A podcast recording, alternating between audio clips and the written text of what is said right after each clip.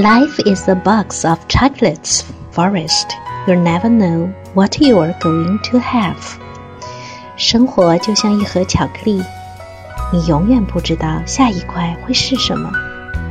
我心怀好奇与期待，那些味道如何充实我的灵魂与现实。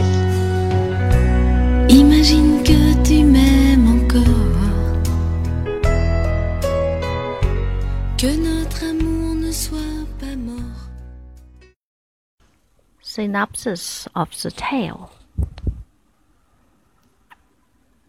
In olden times, there lived a king and queen who lamented day by day that they had no children, and yet never a one was born.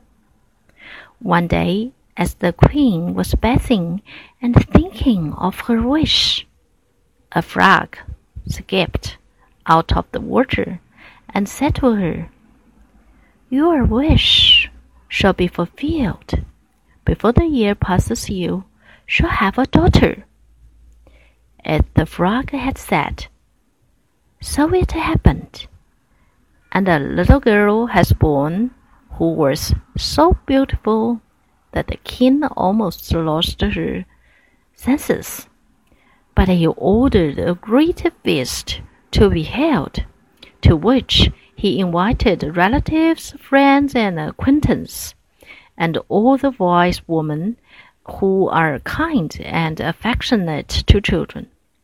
But as there were thirteen wise women in his dominance, and she had only twelve golden plates for them one had to stay home.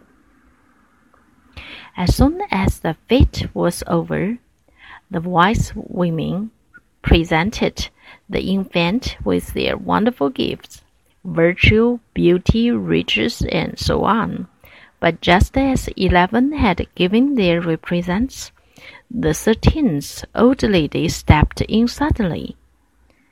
She was in a tremendous passion because she had not been invited, and without greeting or looking at anybody, she exclaimed loudly, The princess shall pick herself with a spindle on her fifteenth birthday and die. All were terrified, but then the twelfth fairy steps up, because she could not take away the evil wishes, but only soften it.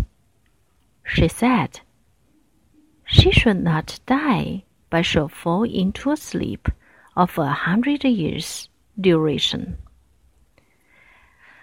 The king, who naturally wished to protect his child, commanded that every spindle in the kingdom should be burned but it happened that on the day when the princess was just fifteen years old, the king and queen were not at home, and she was left alone in the castle.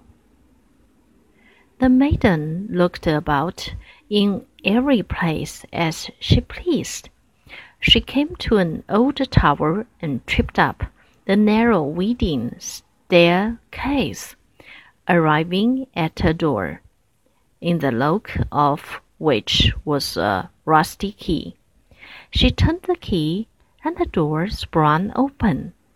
There sat an old woman with a spindle, spinning flax.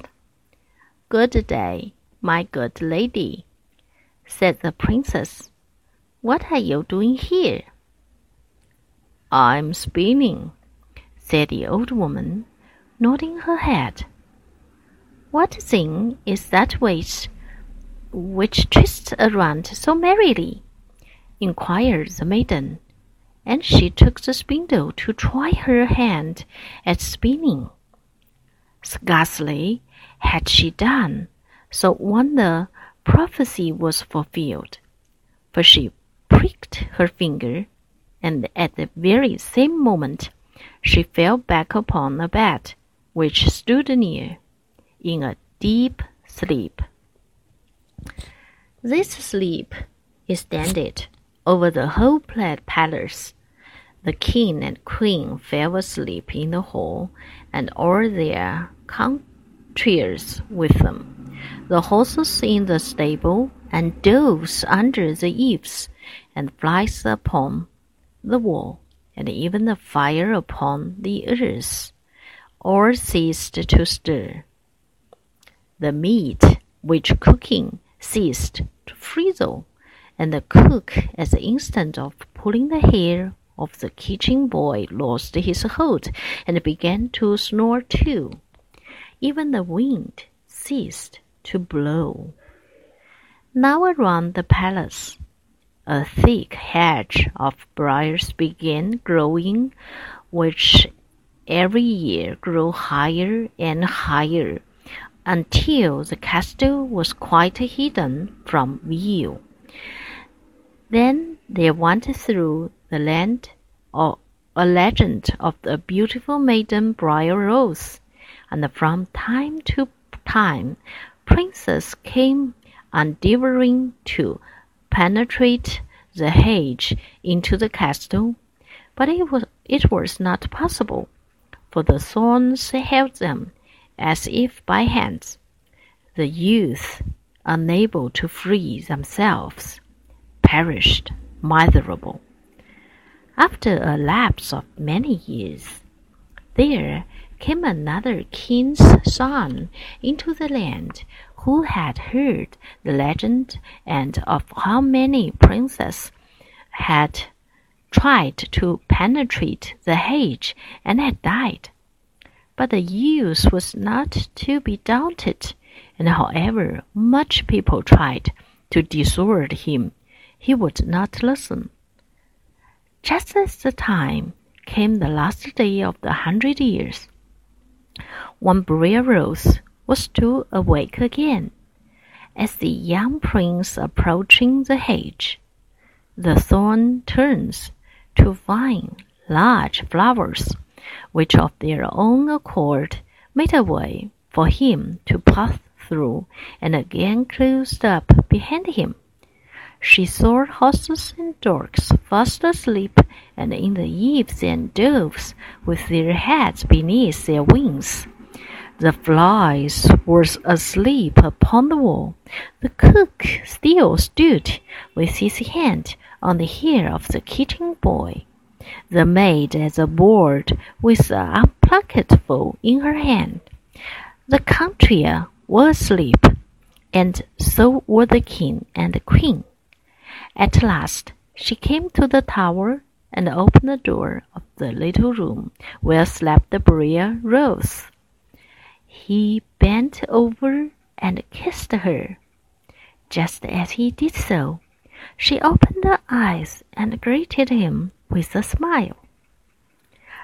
They went downstairs together, the king and the queen, and the whole court awake, and all started at each other in wonder.